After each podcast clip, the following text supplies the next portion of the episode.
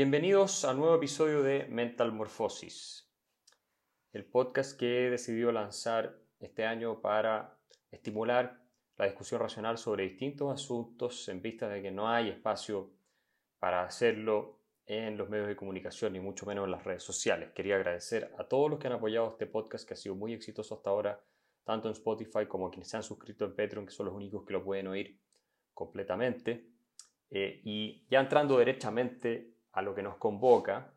Estamos en Semana Santa y además pronto habrá elecciones para definir la Convención Constituyente Chile, por lo que me pareció apropiado hablar de el tema muerte y resurrección, no por supuesto enfocado en la figura de Cristo, sino en lo que es nuestro país, Chile, y eh, se trata de un tema del cual quienes nos siguen desde otras naciones latinoamericanas o desde Estados Unidos, España, eh, también pueden eh, extraer lecciones, porque eh, Chile es un caso, ya sabemos, emblemático de reformas, con una historia económica muy entretenida y muy diversa, donde todos los modelos ideológicos se han intentado. Y lo que está ocurriendo hoy en día, a lo que vamos a entrar más adelante, es, por supuesto, de gran interés, no solo para los chilenos, sino para personas que desde otras latitudes nos observan y ven cómo ciertos países que avanzan pueden de pronto frustrarse y terminar por destruir eh, los fundamentos de ese avance. Entonces, vamos a comenzar con un análisis de la historia económica de Chile que, como algunos de ustedes probablemente saben, en el siglo XIX eh, muestra un periodo de éxito y bonanza económica bastante importante, ¿no? especialmente de la segunda mitad del siglo XIX. Y hay un estudio que han publicado, o más bien un gráfico que han eh, elaborado eh, economistas de la Universidad Católica, eh, Rolf Lüders, Gerd Wagner y Jaime Díaz. los datos están en un libro que se llama La República en Cifras, en el que muestran que en el siglo XIX eh, el ingreso per cápita de Chile tendió a converger en una parte del siglo XIX con el de Estados Unidos. Eso quiere decir que nosotros íbamos incrementando, ¿cierto?, nuestro ingreso per cápita, si el crecimiento económico de Chile era más acelerado en promedio que el de Estados Unidos, con lo cual íbamos cerrando la brecha eh, con ese país. Y luego en el siglo XX, lo que ese mismo gráfico muestra es que hay una caída de esta, eh, este impulso, ¿no es cierto?, de cerrar la brecha con Estados Unidos, que vendría siendo el referente, el benchmark con el que nos comparamos, y colapsa, básicamente, eh, en relación a Estados Unidos el crecimiento del PIB per cápita chileno. Esto quiere decir que nosotros crecíamos mucho menos, en algunas épocas incluso que crecimos, que lo que estaba creciendo Estados Unidos. Así que nos saca una ventaja enorme y la brecha se amplía tremendamente porque eh, no somos capaces de seguir con un ritmo de crecimiento acelerado mientras los norteamericanos siguen avanzando. A ver, ¿a qué se debe esto? Y lo interesante de este gráfico, que voy a intentar enviárselo si es posible a quienes están suscritos al Patreon, es que en el siglo XIX a mediados eh, del siglo XIX, especialmente por ahí por los 1850, Chile abraza una economía extraordinariamente libre, comparada incluso con muchos países avanzados. Teníamos eh, menos barreras al libre comercio que otros países, obviamente un Estado bastante pequeño. Y esto, que los autores de este gráfico denominan economía liberal, de hecho la, la ponen así calificada el periodo de economía liberal, es lo que nos permite avanzar de manera muy importante en el crecimiento de la economía, que por supuesto sabemos está en parte importante también influenciado por la exportación de, materias primas, salitre, cobre y otras, eh, pero sin embargo vamos en un camino de convergencia con Estados Unidos que no es menor, es decir, vamos avanzando y escalando en la posición de países con mayor ingreso per cápita en el mundo. Llegamos a estar en algún momento entre un grupo de países bastante selectos en términos de ingreso per cápita, no entre los más ricos, por supuesto, eh, entre los 10 o 15 más ricos, pero estuvimos entre eh, los 20 más eh, ricos en términos de ingreso per cápita en un determinado momento. Ahora, esto dura algunas décadas y en el siglo XX comienza la decadencia. Pero antes tenemos que explicar por qué Chile abraza un sistema de libertad económica tan eh, profundo, si uno quiere, y que duró al menos medio siglo con muy buenos resultados.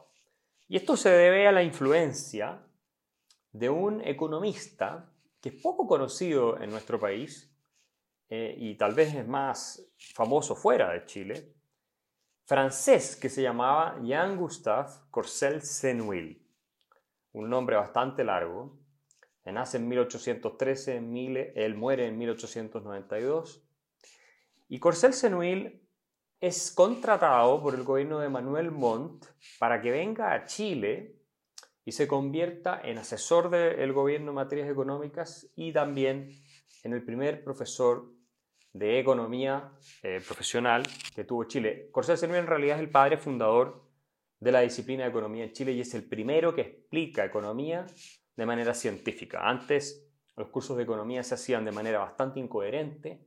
Esto lo registra el historiador Diego Barros Arana, que fue un discípulo de Corsel Senuil, que eh, explica que la economía se eh, estudiaba de manera muy poco rigurosa, la gente que la enseñaba no sabía de economía, eh, que en esa época era más una cosa de economía política, no era la cuestión matematizada que se estudia hoy en día, por supuesto, pero tenía, por supuesto, axiomas bastante claros, eh, había ya mucho estudio, tratados escritos en distintas partes del mundo. Adam Smith hace mucho tiempo ya había escrito La riqueza de las naciones y así sucesivamente.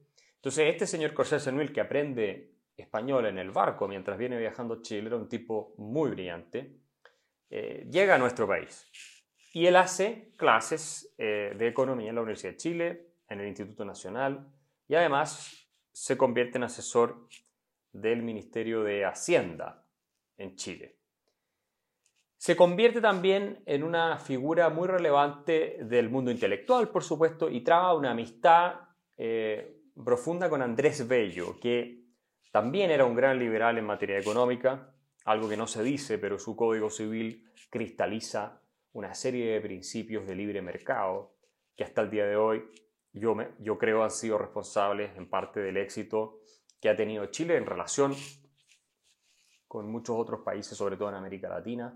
Creo que esa tradición eh, legal, intelectual que dejó eh, Andrés Bello, que era, insisto, muy cercano a Corsés Senuil, eh, influyó, ¿no es cierto?, en la forma en cómo nosotros entendemos los derechos de propiedad en el mundo civil, la responsabilidad personal y contractual y todo ese tipo de cosas, eh, de manera tal que facilitó eh, la superación de un sistema eh, de propiedad más bien estancado basado en tradiciones y costumbres muy poco liberales. y entonces Andrés Bello contribuye con ese código civil que fue después utilizado de modelo en muchos países a la libre circulación de la riqueza y a establecer una visión completamente liberal de la propiedad o bastante liberal de la propiedad y de los contratos, que es esencial para el funcionamiento del mercado. Pero no nos vamos a ir ahora con Andrés Bello. Corcel Senuiles, el personaje nos convoca hasta el día de hoy, hay un aula con el nombre de Corcel Senuiles en la Universidad de Chile. Y es curioso que los estudiantes de esa universidad probablemente no tienen idea quién es, no la hayan destruido y quemado por completo, porque Corcel Sinuil era un acérrimo, acérrimo enemigo de los socialistas y de todo lo que oliera a intervención del Estado. Corcel Sinuil era mucho más libre mercado en su filosofía que Milton Friedman, incluso. O por lo menos un grado más que Milton Friedman. Era un eh, partidario de lo que se conocía como el laissez-faire. Básicamente la idea de que el Estado prácticamente no intervenga en nada. Eh, era una persona que escribió un libro Libertad y Socialismo, que ha sido publicado en Chile por primera vez, eh, creo en español, eh, por la Fundación para el Progreso nosotros hicimos ese trabajo de rescatar esta obra genial de Corcel Senuil, donde él analiza el socialismo y por supuesto lo desmenuza y lo, lo, critica y lo demuele intelectualmente. Y era un eh, escéptico filosóficamente de las intervenciones del Estado. Entonces Corcel Senuil, por ejemplo, en su libro Libertad y Socialismo, tiene una reflexión, entre muchas otras, en la que sostiene que eh, los hombres eh, son libres por naturaleza, ¿verdad? Y que nadie tiene la capacidad para gobernarlos, y ni debiera presumir tener la capacidad para gobernarlos. Entonces dice Corsasuni que los liberales, los que piensan eh, que la libertad es el valor fundamental de los seres humanos, ¿no es cierto? Los liberales toman a los hombres tal como son para su mejora a través de la acción de la experiencia y la responsabilidad. Entonces, Corsasuni cree profundamente en la responsabilidad personal y en la experiencia, es decir, en cometer errores como un instrumento esencial para el progreso humano. Y no es que alguien te esté cuidando y te esté diciendo cómo tienes que vivir tu vida y tratando de evitar cualquier costo que eh, puedas incurrir al tomar algún tipo de, decisión, porque eso eh, efectivamente lo que hace es impedir que las personas aprendan de su propia experiencia. Entonces dice después, la autoridad estatal asume que la mayoría de los hombres son incapaces de gobernarse a sí mismos mientras que un pequeño número de ellos son capaces de gobernarse a sí mismos y al resto. Y agrega, no vemos en ninguna parte de nuestras sociedades modernas aquellos individuos que sean superiores con razón, brillo y moralidad a quienes podríamos confiar sin temor en el deber de gobernar a los demás. Es decir, no existen esos hombres supuestamente sabios, moralmente puros, con una inteligencia superior, que puedan gobernar a los otros. Esta es la filosofía de Corcel Cervell. Es un hombre extremadamente libertario, que además tiene muchas reflexiones en las cuales señala en otros escritos que el Estado no tiene que redistribuirle un peso a nadie. O sea, Corcel Cervell se oponía a cualquier tipo, prácticamente, de redistribución del Estado y explicaba que el mercado, que es este espacio donde los seres humanos intercambiamos libremente lo que hemos producido, en fin, no solamente eran instrumentos de progreso material y económico, sino que eran instrumentos de progreso moral y de progreso civilizatorio. Eh, el ágora, el foro, las democracias finalmente terminan surgiendo del encuentro de personas en el mercado, que además utilizan estos espacios, explica Corsair Senuil, para conversar entre ellos. Entonces, este personaje fue de una influencia extraordinaria en la historia de Chile y es lamentable que no se estudie más a fondo, porque en parte importante gracias a su trabajo intelectual y obviamente eh, de especialista, es que Chile logra tener al menos medio siglo de hegemonía liberal en eh, su clase intelectual y en su clase política. Y fue bajo la influencia de Corcel Senuil que, por ejemplo, se introduce un sistema de banca libre, es decir, sin banca central, bancos privados que emitían moneda y que tenían un, pequeño eh, encaje, ¿no es cierto?, al oro y que emitían moneda y podían competir entre ellos y la gente elegía qué moneda quería usar de los distintos bancos privados que existían en el país. Y este sistema fue muy exitoso, hay varios estudios que lo muestran. Eh, hay un libro que salió publicado por el Mercurio junto con la Universidad del Desarrollo que se llama Economía sin Banca Central, donde se hacen los análisis eh, respecto a lo que fue la experiencia chilena y otros capítulos más, porque son diversos autores, eh, en este libro. Y ahí queda bastante claro que el sistema de Corcel Senuil de libre competencia de monedas, básicamente, fue exitoso hasta que los políticos lo intervinieron para romperlo porque necesitaban financiar todo tipo de gastos, ¿no es cierto?, por eh, guerra con, con países vecinos y otras razones. Pero eh, fue tan influyente Senuil, que esto es lo que hay que destacar, que marcó una época completa en Chile. Y el historiador Francisco Encina, que es famoso, eh, fue uno de los historiadores más renombrados eh, de la primera parte del siglo XX, llega a decir en uno de sus escritos que Corcel Senil ha sido la fuente casi exclusiva de la que políticos, periodistas y el resto de los elementos que definieron la opinión pública han bebido ideas económicas durante casi 50 años.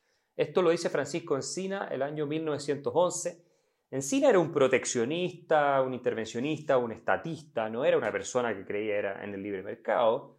Eso era también común en esa época, eh, a pesar de haber sido más bien un conservador, o precisamente por eso, hubo, muchos conservadores partidarios del proteccionismo y Corsel Senuil era todo lo contrario a, eh, el proteccionismo comercial. De hecho, Corsel Senuil es el opuesto a lo que se viene a conocer como la escuela histórica alemana, que sostenía que no existían leyes económicas universales y que por lo tanto cada país debía desarrollar, o cada región debía desarrollar de acuerdo a sus circunstancias específicas y a su evolución histórica las instituciones económicas que correspondían para potenciar eh, la capacidad de progreso de estos países. Y por eso se justificaba o con ese argumento se defendía el proteccionismo comercial, eh, porque se decía, bueno, los países avanzados son industrialmente muy poderosos, entonces las pequeñas industrias que están surgiendo en los países en desarrollo no pueden competir con las grandes industrias de países avanzados, por lo tanto hay que proteger la industria local y nacional, y con eso vamos a lograr fortalecerla y tal vez algún día cuando esté lo suficientemente sólida podemos eh, liberarla y hacerla competir. Bueno, este tipo de, ideas eran las que atacaba Corsel Senuil con eh, muchísima energía. Eh, él, él, fue tan importante en el pensamiento económico que incluso Karl Marx lo cita en la obra El Capital. Y el gran economista Joseph Schumpeter en su, en su historia, ¿no es cierto?, de las doctrinas económicas, él también cita a Corsel Senuil. Es decir, estamos hablando de una figura de categoría mundial eh, que tuvo eh, una gran influencia en Francia y que es muy conocido en el mundo de los especialistas eh, en economía, un hombre comprometido con la libertad económica más radical. Y este es el personaje que funda la disciplina de economía en Chile eh, desde una perspectiva moderna, como hemos dicho, y además eh, se convierte en, un gran y muy carismático profesor. Él tenía este carisma, podía convencer fácilmente y creó muchísimos discípulos en Chile, que es lo que dice Encina, ¿no? Y que observaron otras personas en su época también. Eh, y con este celo, ¿no es cierto?, apostólico de la defensa de la libertad y de la libre economía, que eh, es en parte importante la razón por la cual en este gráfico que yo les comentaba de Díaz, Wagner y Luders, Chile eh, despega económicamente y en términos de ingreso per cápita se acerca, va cerrando la brecha con Estados Unidos. Esto lo dicen también Díaz, eh, Luders y Wagner. En ese gráfico tienen definido ese periodo como periodo de economía liberal, ¿no? Y, ahí es donde Jorge Senuil juega un rol tan importante. Podríamos hablar muchísimo más del pensamiento de Jorge Senuil, que no solo era economista, era también eh, una especie de teórico más eh, general, como era típico de esa época. La economía tampoco era una ciencia matemática exacta como hoy en día, que a mi juicio es lo que la ha empobrecido y lo que hace que los economistas entiendan tan poco de la realidad que los rodea, los de hoy. Era un, pensador con eh, conocimientos jurídicos, filosóficos, históricos, eh, pero su eh, campo de desarrollo especial era eh, la economía. Y bueno, este Milton Friedman de la época, aunque era, este era más radical que Milton Friedman incluso, tiene un aula con su nombre en la Universidad de Chile. supongo, y hasta donde sé, no la han tocado, probablemente porque, reitero, los alumnos de esa universidad no tienen idea de quién era. Una universidad que hoy día está en buena medida infiltrada o contaminada por una hegemonía eh, intelectual bastante intolerante y que es, eh, hostil hacia los principios más elementales de la libertad. Entonces, eh, esto es parte de la historia de Chile, pero se rompe el sistema de banca libre que hemos comentado, no vamos a entrar en el detalle de la banca libre porque daría para varias sesiones. En algún minuto vamos a hablar sobre sistemas monetarios y vamos a explicar el caso chileno. En Chile se crea el Banco Central el año 1925. Eh, teníamos problemas con la inflación porque los políticos habían roto el sistema de banca libre de Corsel Senuil eh, y finalmente se decide crear un Banco Central. Viene la misión Kemmerer, que es una misión de economistas eh, norteamericanos. Walter Kemmerer era un liberal, profesor en Princeton, que es invitado por el gobierno de Chile, viene y sugiere que se cree el Banco Central y un sistema monetario anclado al patrón oro eh, y para estabilizar los precios. Chile tiene históricamente una evolución económica en la que la inflación fue muy persistente. ¿Y por qué? Bueno, porque los políticos gastaban mucho más siempre de lo que eh, les entraban impuestos y para poder financiar sus gastos imprimían el dinero. ¿no? Ahora vamos a hacer un poco un, salto y entramos a la década del 30. El año 29, todos sabemos, eh, viene la Gran Depresión. ¿no? Colapsa la bolsa en Estados Unidos. Esto da también para un episodio completo, el análisis de la Gran Depresión de los 30 junto con la crisis del 2009, un paralelo lo vamos a hacer, pero quedándonos en Chile, la Gran Depresión resulta de este colapso eh, de Wall Street, eh, finalmente se produce una ola que afecta a todo el mundo, ¿no es cierto? Y Chile, hay un informe eh, de la Liga de las Naciones que dice que es el país más afectado del mundo por este colapso de la economía planetaria debido a la crisis eh, de Estados Unidos. Y dense cuenta que eh, el año 32, respecto al periodo de 1927-1929, el Producto Interno Bruto chileno cayó un 45,8%, es decir, casi un 50%. O sea, esto es un apocalipsis. ¿ah? Y en una época en que obviamente no tenía el mismo nivel de riqueza que hoy. No es lo mismo caer de un nivel de, por decir algo, 100 a 50 que caer de un nivel de 10 a 5. O sea, es mucho más sensible.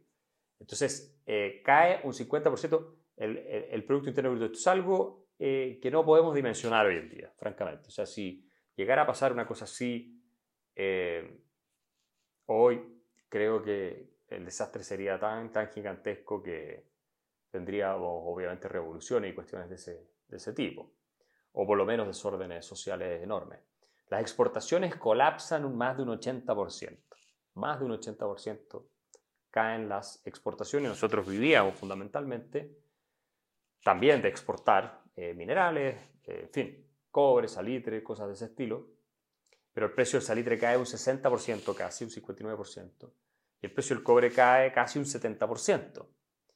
El PIB per cápita cayó un 48,2%, casi un 50% cae el PIB per cápita, igual que las importaciones que caen casi un 50%. Las importaciones, las exportaciones más de un 80%. O sea, esto fue una catástrofe completa.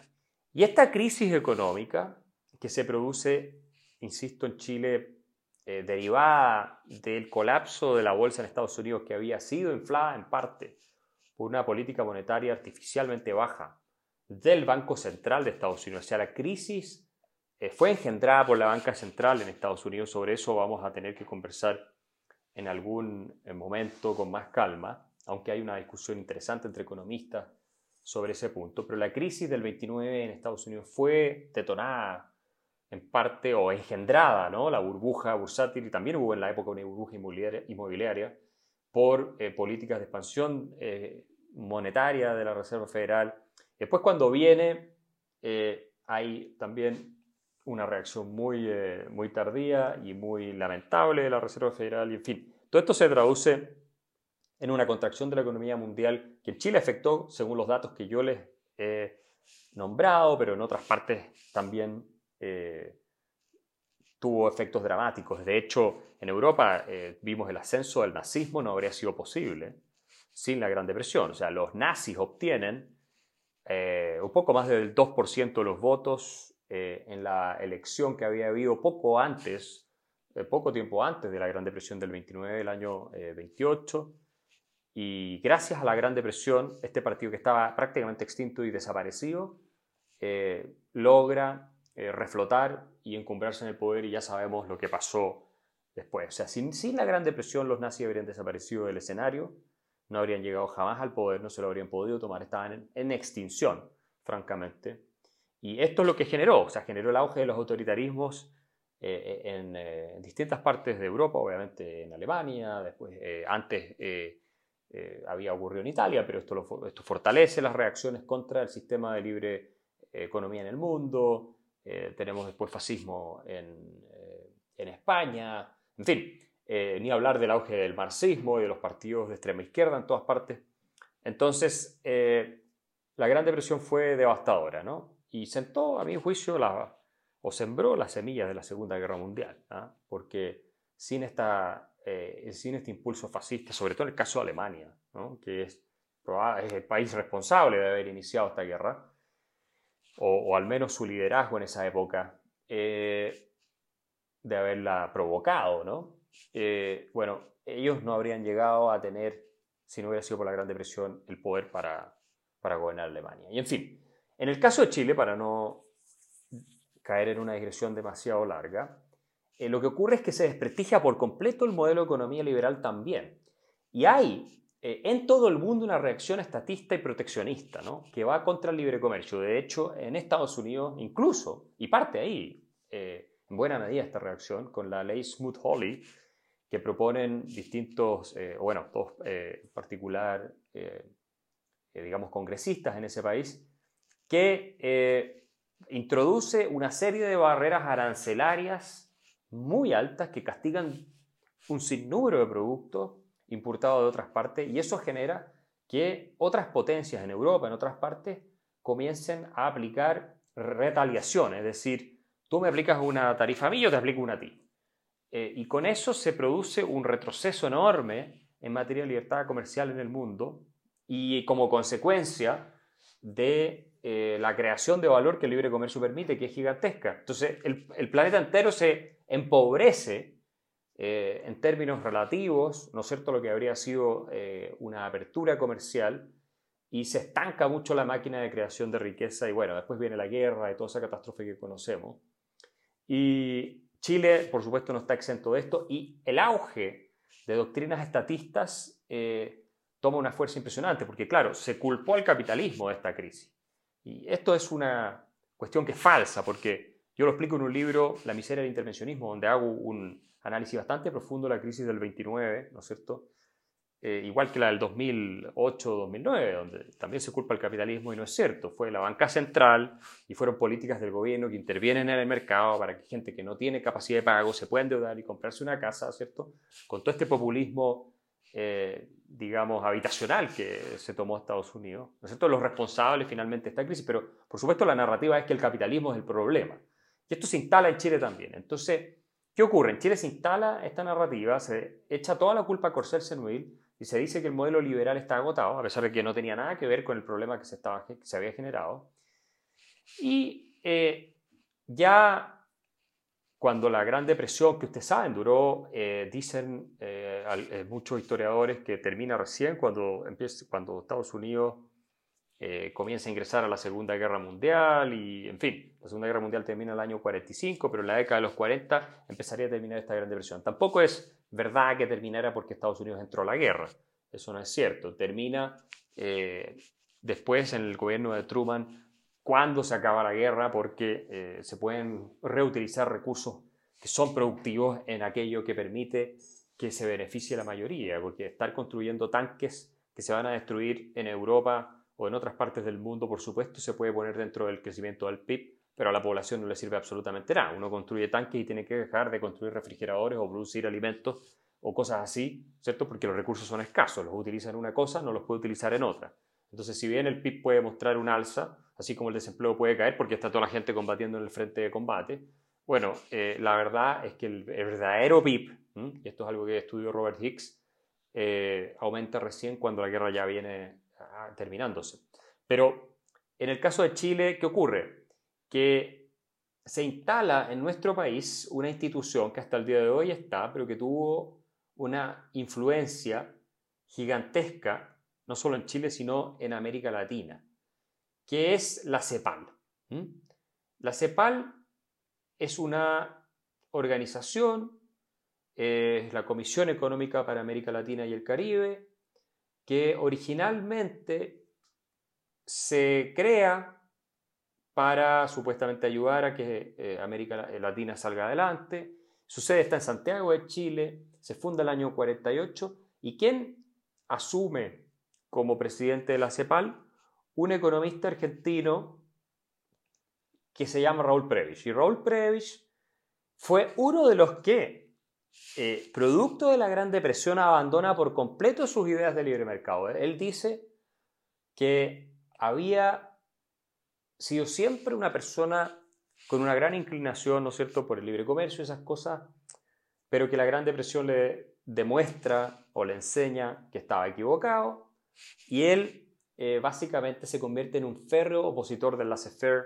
Le decían el Keynes de América Latina, se convierte en un estatista, en un intervencionista, en un proteccionista acérrimo desarrolla una teoría que es la del estructuralismo, eh, en la que él plantea algo que no es nada nuevo en realidad en la historia del pensamiento económico, que es esto de que los países eh, de la periferia, en desarrollo, como América Latina, no pueden competir con los países desarrollados como Estados Unidos o los europeos con sus industrias porque hay una asimetría en, las capacidades productivas de uno respecto a las de otros. Entonces, nosotros eh, vamos a estar siempre importando bienes de mucho mayor valor y por lo tanto vamos a estar endeudándonos, ¿no es cierto?, con eh, los países del centro o los países más desarrollados eh, mientras esto nos compran materias eh, primarias que son mucho más baratas, con lo cual eh, se produce ¿no es cierto? este desequilibrio estructural en el que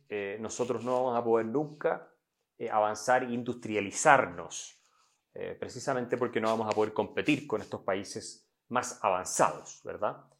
Y esa es una tesis que tuvo una influencia gigantesca, arrasadora en América Latina y Chile entra junto con otros países de América Latina, eh, ya de frentón en el proteccionismo comercial, que ya lo había empezado a implementar antes, ¿no? Es que esto partió con Raúl Prebisch.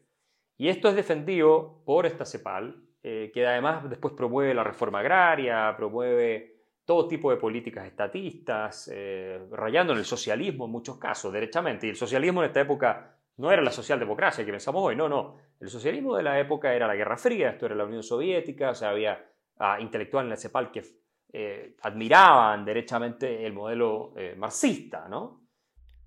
Pueden escuchar la segunda parte de este podcast en mi Patreon, es www.patreon.com slash Axel Kaiser.